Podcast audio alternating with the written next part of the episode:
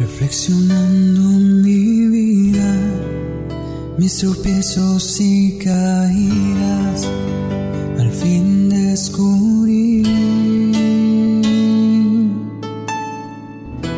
que te busqué donde no estabas, en otras aguas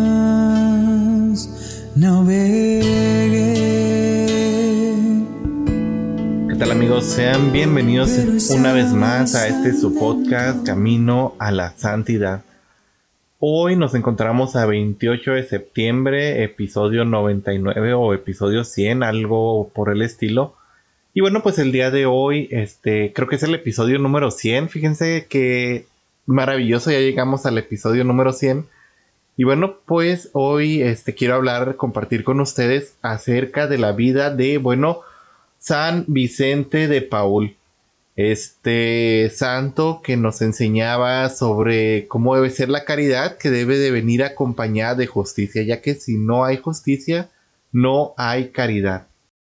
Y bueno, pues el día de ayer era el día que recordábamos que la Iglesia Católica celebraba a este patrono de las obras de caridad y quien fuera este fundador de la Congregación de la Misión y de las Hijas de la Caridad, en este caso los vicentinos y las vicentinas respectivamente.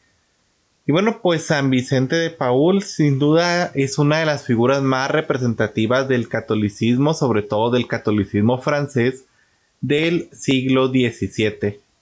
Y bueno, pues, ¿quién fue San Vicente de Paul?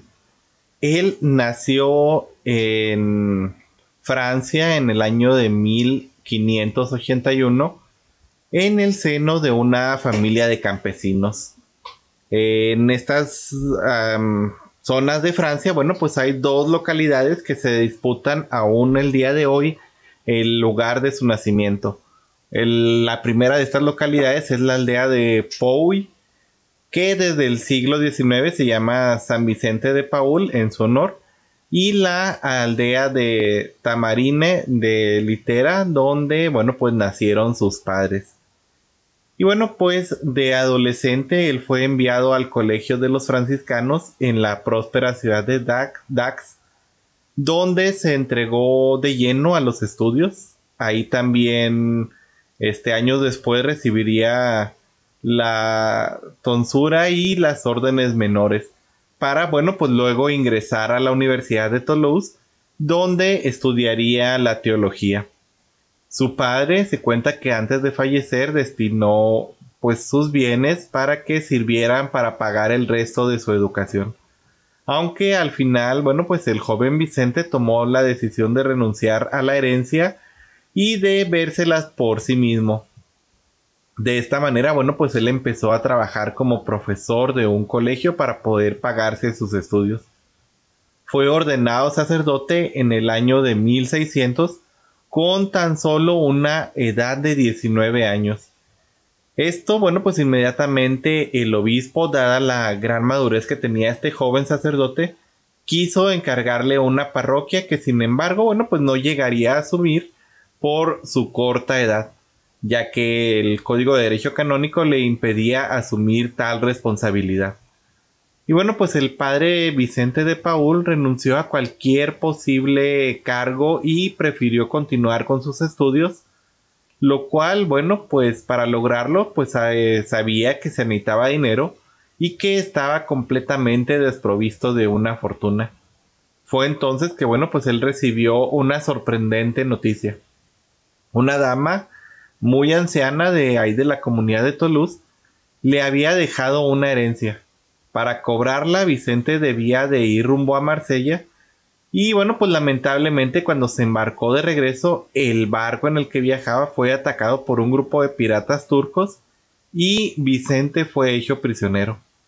Varios de sus biógrafos nos cuentan que fue vendido como esclavo y que estuvo al servicio primero de un pescador, luego de un médico y finalmente de un cristiano que había cometido apostasía, un ex fraile franciscano que había pues renegado de la fe católica. A este último, bueno, pues Vicente logró devolverlo a la fe cristiana, aquel hombre había adoptado en aquel entonces el Islam, Y bueno, pues con la ayuda de San Vicente, pues él regresó al cristianismo y también pues lo ayudó para que pudiera regresar a París. Después, bueno, pues de retomar este ejercicio sacerdotal, Vicente fue nombrado como párroco, pero pues tuvo que pasar por abundantes penurias económicas. Providencialmente, a pesar de todo, un amigo suyo consiguió un empleo como perceptor, este, de preceptor, perdón, de los hijos de una ilustre familia lugareña. Y este, bueno, pues en estas circunstancias de necesidad, como Vicente empezaba a decantar con más profundidad el evangelio, las exigencias propias de la vida cristiana, pues eh, se propuso pagar con amor todo el amor que recibía. Quiso hacerlo de una especial manera con aquellos más necesitados esta era la forma en la que él pues, podía pagar la generosidad que tenían para con, con él, con su persona. El padre Vicente empezó pues a estar más disponible para atender a los moribundos, a los que habían sido abandonados, a los enfermos, por lo cual pues empezó a frecuentar lugares remotos con el propósito de atender a quien lo requería sabía muy bien que Dios en su ternura pues no podía olvidarse de sus hermanos más necesitados. Esta experiencia de vida al servicio del Señor le infundió en él un gran corazón, eh, en, su corazón le, infundió un gran deseo de organizar una congregación pues que se ocupara de administrar principalmente estas obras de caridad. Así fue como Vicente pues fundó la congregación de la misión. Ser misionero para él era algo que solo podía sostenerse mediante la oración, una oración dedicada, una oración constante. Y bueno, pues su tiempo como preceptor de la buena formación teológica que recibió, lo inspiró para que los nuevos miembros de esta congregación se dedicaran a la formación del clero. Tiempo después, junto a Santa Luisa de Mariac, fundaría la Compañía de las Hijas de la Caridad, que bueno, pues para Vicente, eh, además de la oración, era importantísimo este cultivo de la humildad. Entonces esta era y debería ser la primera virtud y la primera cualidad de los sacerdotes misioneros de esta orden. San Vicente se cuenta que conoció a San Francisco de Sales, este obispo, quien le encargó la capellanía de las visitandinas, la orden de la visitación de ahí de París. Y bueno, pues la dirección espiritual de Santa Juana de Chandal. Asimismo, él se desempeñó como un consejero de autoridades y gobernantes. Bueno, pues hablemos un poco acerca de la espiritualidad de, de San Vicente que bueno pues se cuenta que posee eh, poseía la solidez del corazón que la va viviendo sin reservas podemos ver esta expresión de esta espiritualidad en una conferencia que él comparte el 19 de septiembre de 1649 a las hijas de la caridad. Él concreta y analiza los dos amores. Nos cuenta de un amor efectivo y de un amor eficaz. El primero, el amor afectivo, es pues la ternura hacia las cosas que se ama, la ternura del amor.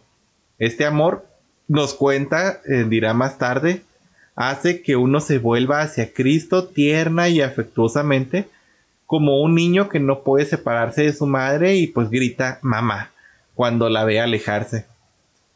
Pero este amor efectivo es para él el más pequeño de los dos es el amor de los comienzos y bueno, pues lo compara estos dos amores con dos hijos de un mismo padre.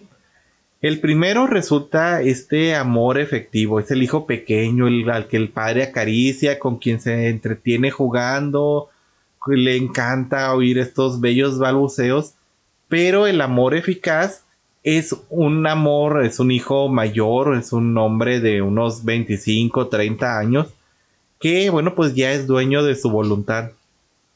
Va donde le place y regresa cuando quiere, pero que a pesar de ello, pues se ocupa de los asuntos familiares. Entonces, bueno, pues Vicente en su espiritualidad nos insiste mucho en este segundo amor, en el y en el quehacer que conlleva este amor. Si existe alguna dificultad, este amor, este hijo es quien lo soporta. Si el padre es labrador, el hijo cuidará de quien esté en orden las tierras, cuidará de, de ayudar, de poner su hombro al servicio de estas tierras. En este segundo amor apenas se siente este que es amado y se ama.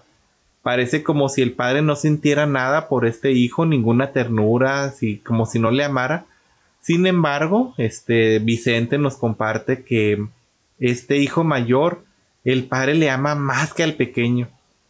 Eh, hay entre vosotros, añade, por ejemplo, cuando enseña esto San Vicente, dice, hay entre vosotros algunas, eh, pues les está hablando a las hermanas, le dice, hay algunas que no sienten a Dios en lo absoluto, que jamás le han sentido, que no saben lo que es sentir gusto en la oración, que no tienen la menor devoción, o al menos ustedes así lo creen.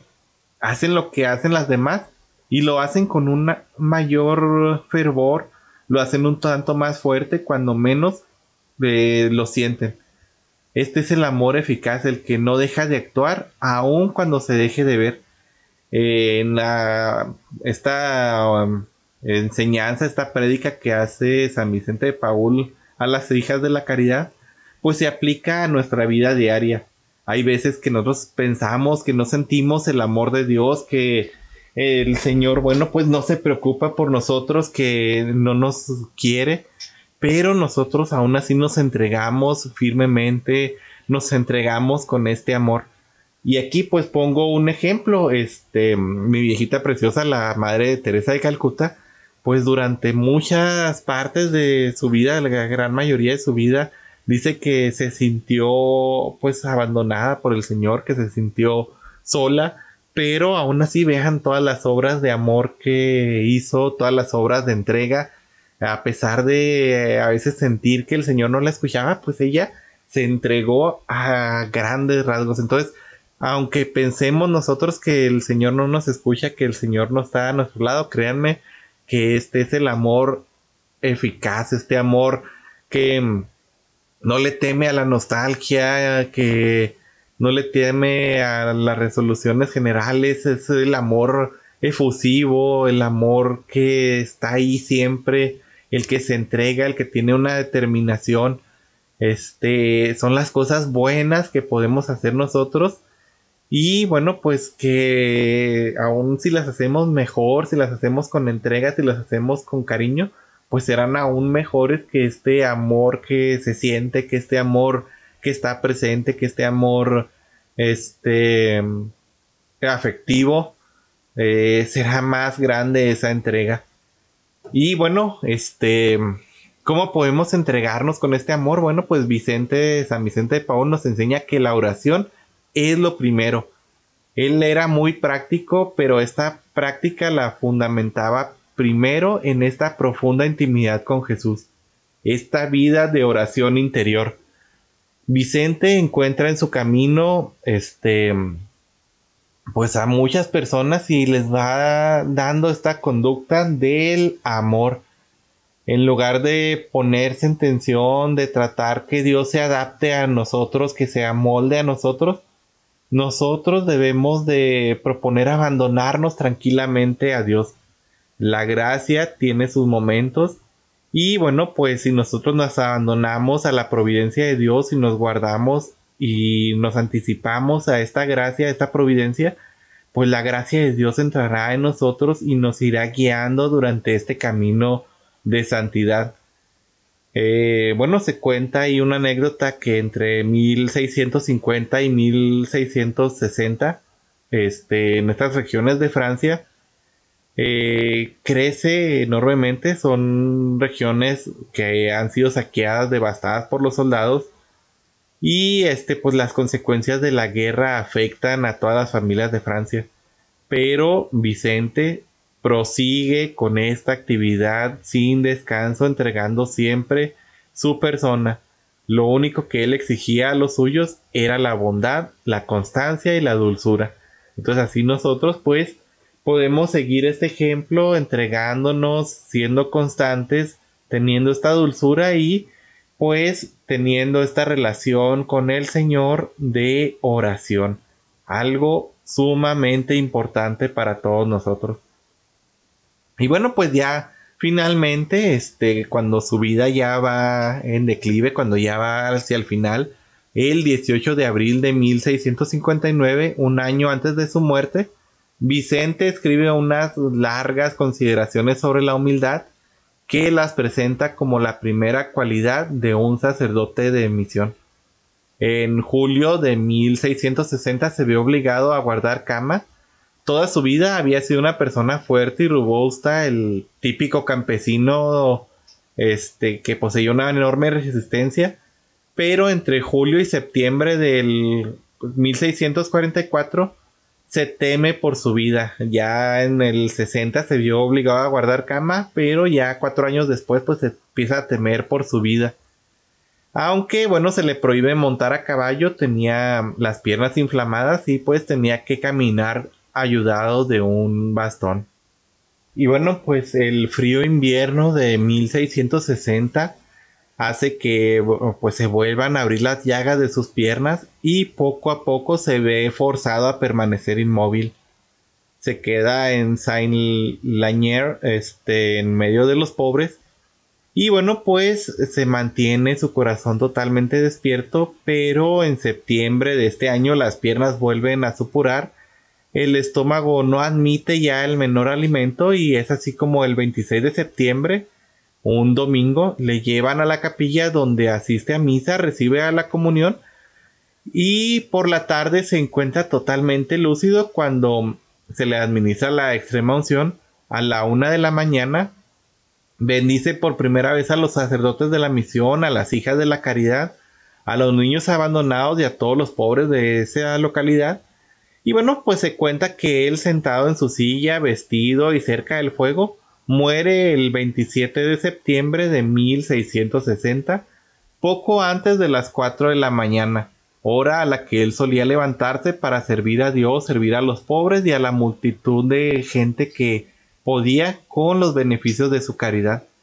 Él fue proclamado santo por el Papa Clemente XII el 16 de junio de 1737 y bueno pues sus fiestas se celebra el 27 de septiembre en el año de 1712, 52 años más tarde de su muerte, eh, su cuerpo es exhumado por el arzobispo de París, dos obispos, dos promotores de la fe, un doctor, un cirujano y un número de sacerdotes de su orden, incluyendo al superior general.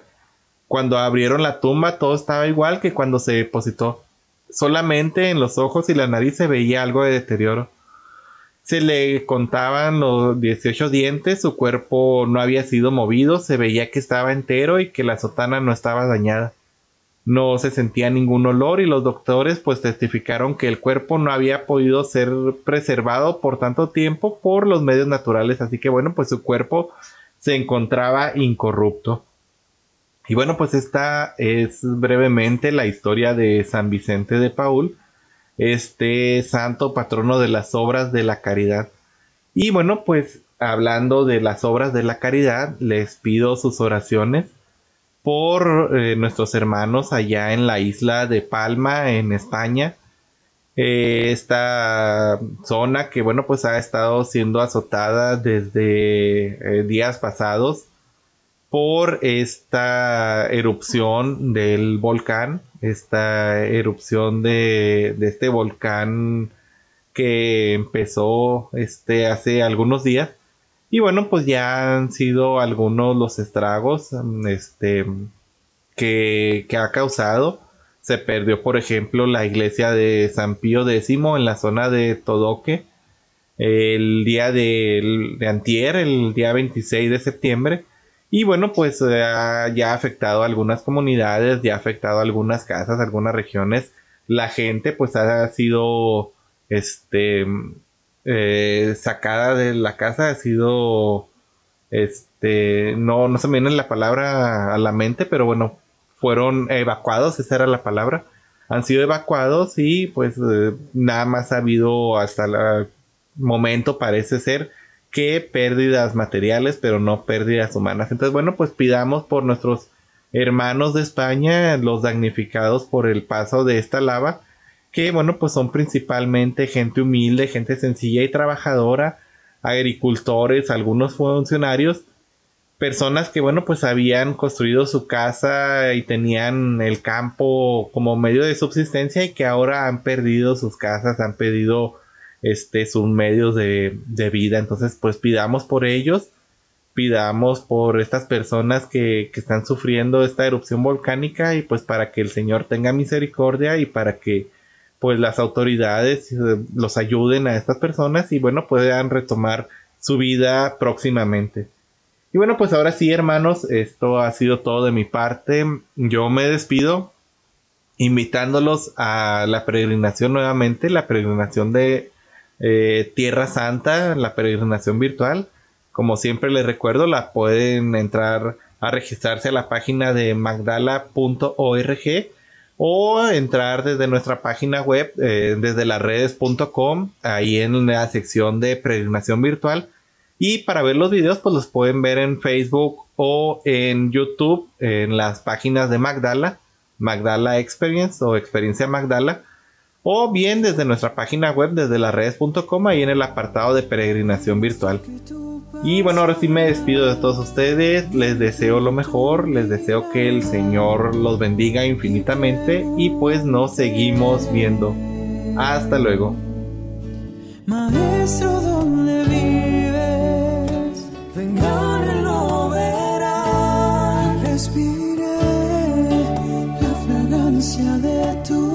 Tu la verdad de tu palabra, la grandeza de